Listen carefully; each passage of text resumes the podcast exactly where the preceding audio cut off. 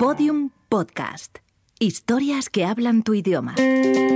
La bajada siempre es lo más peligroso y no has llegado, no has terminado. Cuando has terminado es cuando estás en el campo base. Esa es la verdadera cumbre y cuando te relajas. En la cabeza de Carlos Soria, Expedición Correos. Episodio 7. Buscando una segunda oportunidad. Campo Base de Aulagiri, 18 de mayo 2017.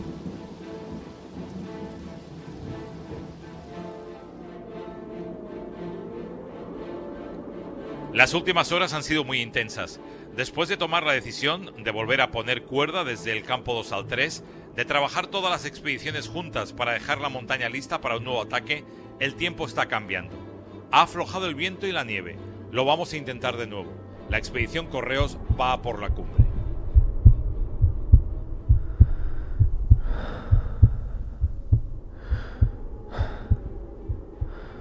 Carlos Soria lleva con el estómago muy justo desde hace unos días. Todo lo que come es arroz. Se encuentra muy bien físicamente, pero quiere probarse subiendo para saber cuánto le ha afectado realmente estos problemas estomacales. El momento ha llegado. El ataque a la cima es una realidad. Son varias las expediciones que se van a poner en marcha. Los indios, los eslovacos, los neozelandeses. Lo que está pasando por la cabeza de Carlos Soria es no salir los primeros. Las dudas sobre su salud le hacen activar su sistema de alerta.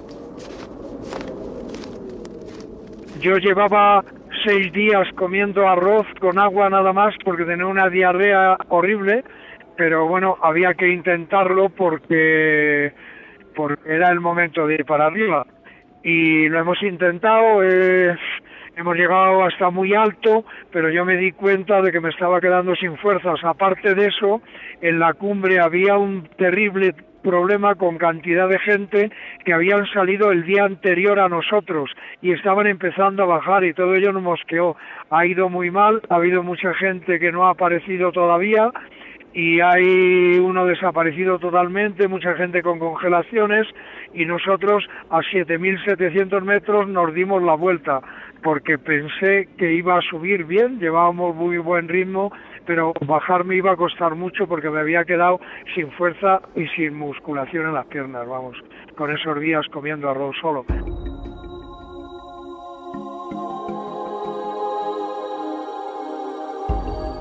La montaña ha marcado su ley.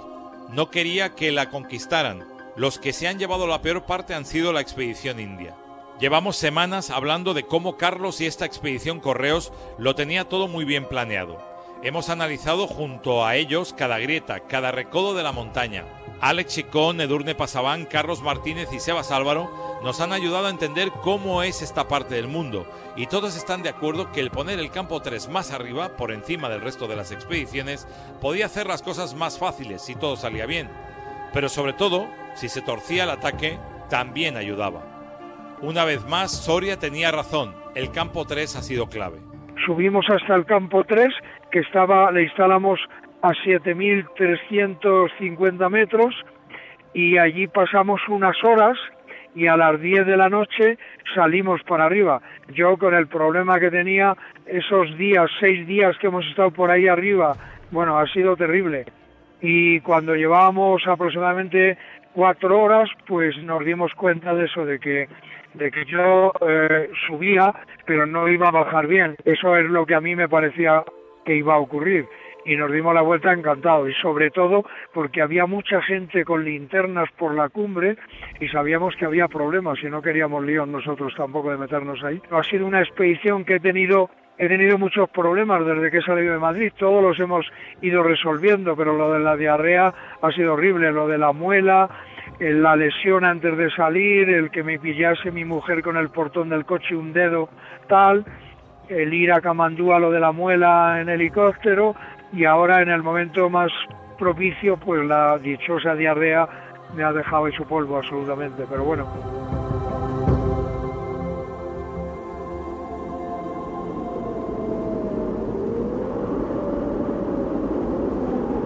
La situación ha sido dantesca.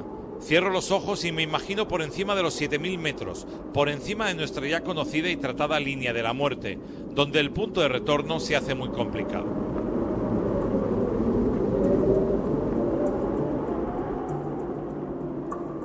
Tan difícil ha sido todo y tan brillante la toma de decisiones de Carlos que por un momento he recordado cuando era niño, con unos 5 años, lloriqueando frente a mi padre, porque nos dimos la vuelta en una excursión en Pirineos. Aquel día aprendí la mayor lección de montaña. Mi padre me enseñó algo que Carlos Soria lleva tatuado a fuego. Mañana la montaña seguirá ahí, en su sitio. Podemos volver cuando mejore el tiempo. Esta frase te puede sacar de muchos líos en la vida, y más si tienes frente a ti una mole de 8.000 metros. Bueno, pues hay gente desaparecida, hay gente que están bajando, intentando bajar desde el campo desde el campo 3 con, con un edema terrible, pero parece que lo están consiguiendo. Hoy ha intentado subir un helicóptero al campo 3 y no ha podido llevarse a nadie, pero se ha llevado a tres personas de aquí que tenían grandes congelaciones un médico que por aquí pues curando congelaciones a todo el mundo. La cumbre eh, la ha hecho gente, pero en muy malas condiciones en general. Los indios son los que peor lo han pasado. Algunos de ellos siguen intentando bajar, salir vivos de la montaña, buscando refugio en campos inferiores. Los eslovacos, viejos conocidos de Carlos y muy fuertes, fueron los que primero tomaron la decisión de atacar la cumbre y lo han conseguido, pero sufrieron mucho. Bueno, los que han salido un poco peor parados en cosas de accidentes han sido los indios, parece ser.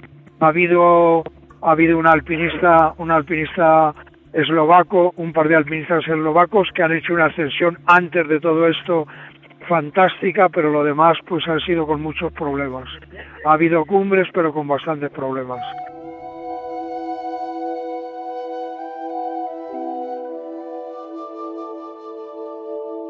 Pero la cabeza de Carlos Soria no para. Él sigue pensando en todo lo que ha pasado en el Daula y cuáles son las próximas decisiones.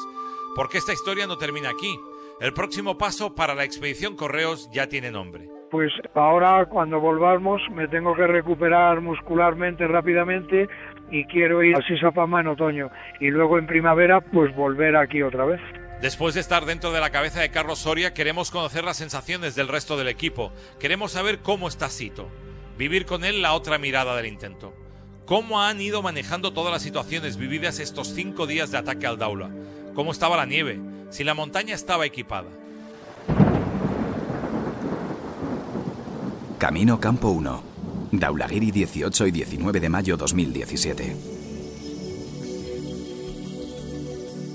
Luis Sito Carcavilla, alpinista, miembro de la expedición Correos al Daulagiri.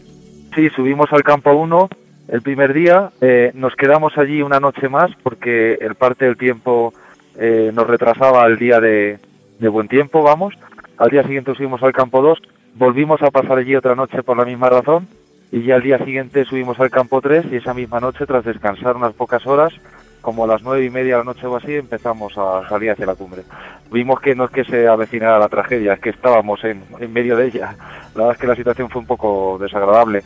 Carlos iba muy bien, iba, íbamos llevando un ritmo muy bueno, pero vemos que esta montaña necesita estar al 100% y él no se encontraba al 100% del todo. Y bueno, me parece una decisión muy, muy acertada como siempre y muy responsable. Y encima lo que veíamos alrededor no nos animaba mucho y nos demostraba que esta es una montaña muy seria y que hay que ir con, con todas las energías y al 100%. No había mucha, pero había suficiente cuerda como para subir, evidentemente. Lo que pasa que sí que había tramos que estaban sin, sin equipar, pero hasta donde llegamos nosotros estaba estaba bien y no, teníamos muchos problemas. No había una dificultad técnica muy, muy clara. Era una cuestión de resistencia, de horas, de que el tiempo ese día fue muy bueno, pero el día anterior fue muy malo y entonces, ah, bueno, muy malo no, fue un poco malo y a la gente se le complicó la cosa allí. Una vez que nos decidimos dar la vuelta, que no sabemos exactamente a qué cota, porque el GPS lo tiene registrado, pero no todavía no lo hemos mirado mucho, sería entre 7700 y 7800 por ahí, más o menos. Bajamos directamente hasta el campo 3 y estuvimos unas cuantas horas descansando allí, hidratado un poco y esperando a que amaneciera ya que nos, el sol nos calentara un poquito. Y ya una vez que era de día y que estábamos bien, pues eh, empezamos a bajar y bajamos del campo 3 al campo 2. Eh, podíamos haber seguido bajando, pero la verdad es que allí estábamos en un sitio seguro, en un sitio cómodo y bueno, preferimos quedarnos allí un día más para bajar como siempre con más seguridad, más descansados y más tranquilos. De repente, sin más, la cabeza te juega una mala pasada, calculando Con los datos que nos ha dado Carlos o los que maneja Sito, nos damos cuenta que la cima estaba muy cerca, aparentemente muy cerca. Pero esta es la gran mentira, la peor de las trampas que puede jugarte el cerebro. Si caes en esta, se terminó tu suerte. Sí, pero eso eh, a unos 400 más o menos, pero eso aquí pueden ser del orden de 6 horas más o menos. Calculábamos que tardaríamos 9 horas en subir y cuando nos dimos la vuelta llevábamos 3 horas y llevábamos exactamente un tercio de desnivel, o sea, íbamos en tiempo. Pero es que aquí 400 mm, metros, 300 metros es, es muchísimo, muchísimo. La tercera mirada es la de Luis. Él es nuestros ojos, el hombre de la fotografía, del vídeo. Él es quien le pone colores a este nuevo intento de ascensión. El encargado de hacer la fotografía que certifique que se ha conseguido el objetivo. Pero también es el encargado de explicar con imágenes por qué esta montaña es tan rebelde, tan difícil, tan caprichosa. Una montaña que esta vez solo estaba dispuesta a dejar subir a unos pocos elegidos. Hacia la cumbre del Laulagiri, 18, 19 y 20 de mayo 2017. Luis Sito Carcavilla, alpinista, miembro de la expedición Correos al Daulagiri. Salimos hacia con dirección al campo 1. Eh, en principio no teníamos eh, muy claro cuál veríamos, barajábamos dos días de intento a cima y decidimos quedarnos un día en el campo 1 para ver cómo iba evolucionando, ¿no? La ascensión en todo momento se dio muy bien, la verdad que el ritmo que llevamos de ascenso fue muy bueno, eh, siempre el ánimo muy alto y pasándonos siempre fenómeno, ¿no? Desde el campo 1 eh, estuvimos dos noches y decidimos seguir, continuar con la ascensión hasta el campo 2.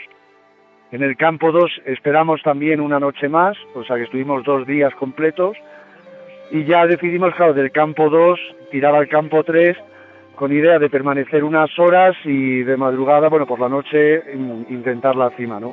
Lo mismo, la distancia que hay entre el campo, bueno, el terreno, entre el campo 2 y el campo 3, pues es más exigente y, pero a pesar de todo, bueno, pues el ritmo continuó siendo muy bueno.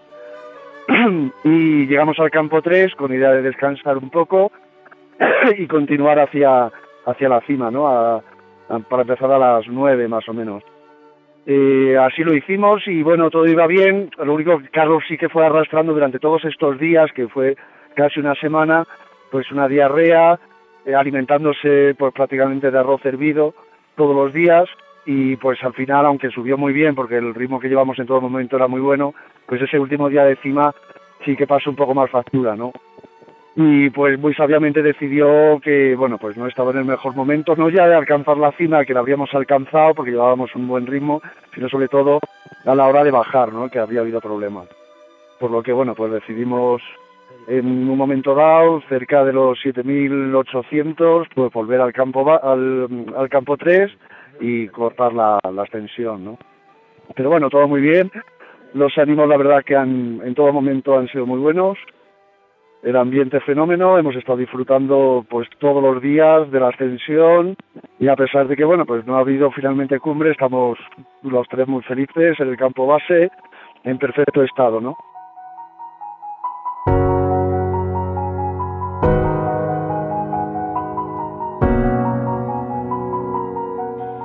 Ha llegado el momento de decir hasta pronto al Himalaya. Salimos del Daula pensando en la siguiente montaña, en el próximo 8000, el Sisa Pagma de 8013 metros, lejos de los 8000 que rodean el Daula, ya que se encuentra en una zona más aislada del Tíbet, en el lado chino del Tíbet.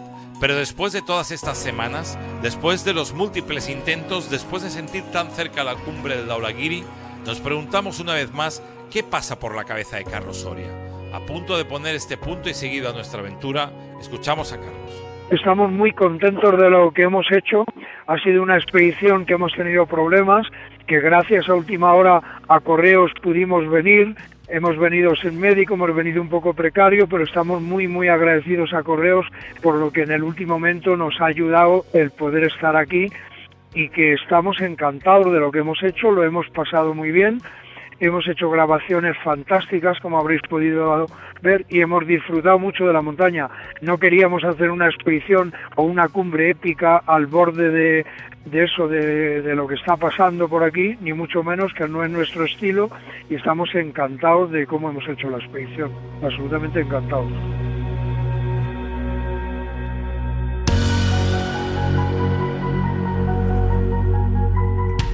¿Qué se siente al enfrentarse a un 8000? Para escalar el Daulagiri se necesita mantener viva la ilusión, escuchar a la voz de la experiencia y trabajar muy bien en equipo. Son los valores que Correos quiere que descubramos escuchando qué se le pasa por la cabeza a Carlos Soria. Cada vez que lo escuchemos estaremos un poquito más cerca de la cumbre en esta expedición Correos. Objetivo, Daulagiri.